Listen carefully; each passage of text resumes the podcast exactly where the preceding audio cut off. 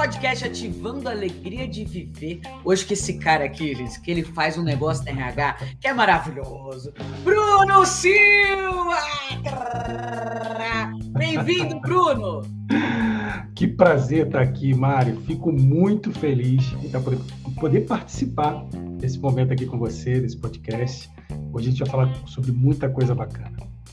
RH na veia aqui. Você que é de RH que está ouvindo a gente, você que também não é de RH, mas já trabalhou numa empresa que tem um RH, você que conhece um RH, você também que não conhece um RH, faz sentido para você. a gente vai falar sobre como que a gente pode ativar a alegria de viver no RH, Bruno. Dá para RH ser feliz, Bruno?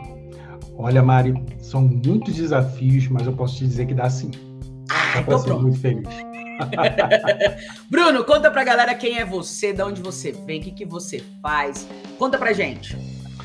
Bom, eu sou Bruno Silva, consultor da área de recursos humanos, e hoje eu tenho uma, uma missão muito bacana, que é ajudar tanto os profissionais aqui da, da área de RH quanto empresas a se posicionarem, sabe? Encontrar um, um posicionamento para conseguir atingir os seus objetivos.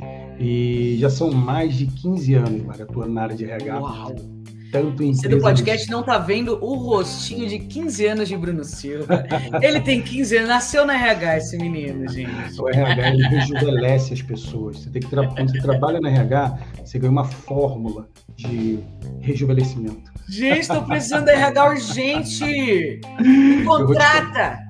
Eu vou contar os segredos para vocês aqui nesse podcast. Quem quer ter a, a, fórmula, a fórmula do rejuvenescimento, fica aqui com a gente que você vai ver. e vai, ó, 15 anos atuando em RH, assim, foram tanta história, tanta coisa que eu já passei, tanta empresa pequena, empresa grande, processo de consultoria, né? já trabalhei em empresas, nacion... empresas nacionais, multinacionais.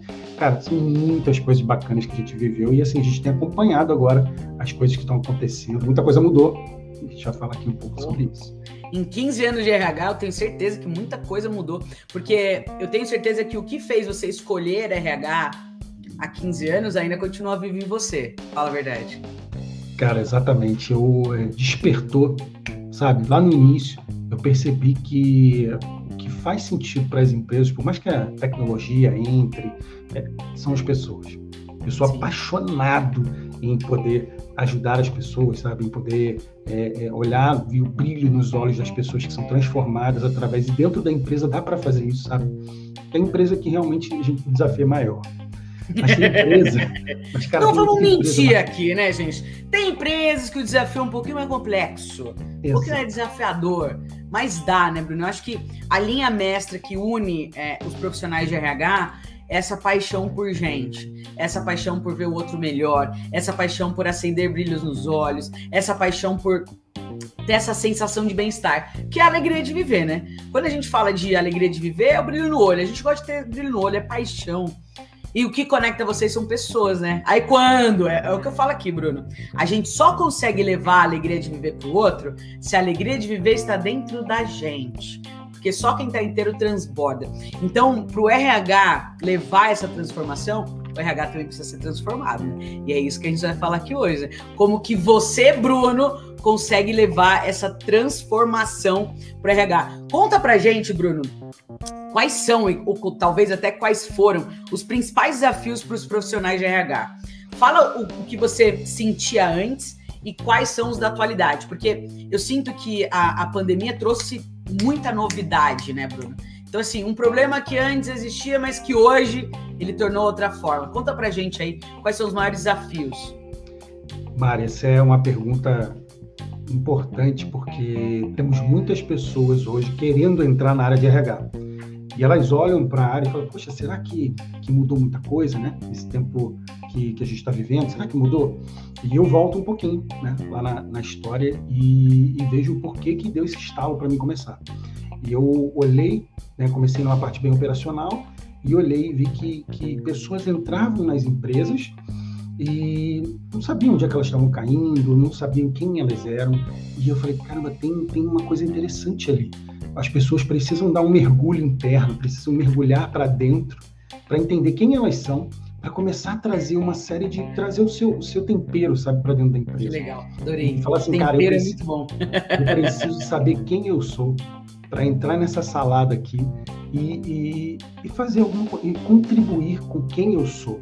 Muitas vezes a gente entra numa empresa e quer, é, é, a gente acaba mudando muito, enfim, pegando muita coisa dali da, da empresa, isso é até, é até normal, mas eu, eu, entendo o seguinte: os maiores desafios, né? A gente entende, o maior desafio é você entender que o futuro, aquele futuro do RH, da tecnologia, que eu falava lá no início, ele chegou.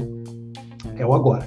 E, assim, por mais que você tente, você fala assim, ah, eu, as tecnologias vão começar a substituir a mão de obra. Ah, agora a tecnologia, um robô vai substituir o meu emprego. Em algumas situações, eu vou dizer que, que, isso pode até acontecer. Por exemplo, você vai estacionar o carro no, shopping hoje, dificilmente você tem um guichê lá com uma pessoa dentro, uma maquininha.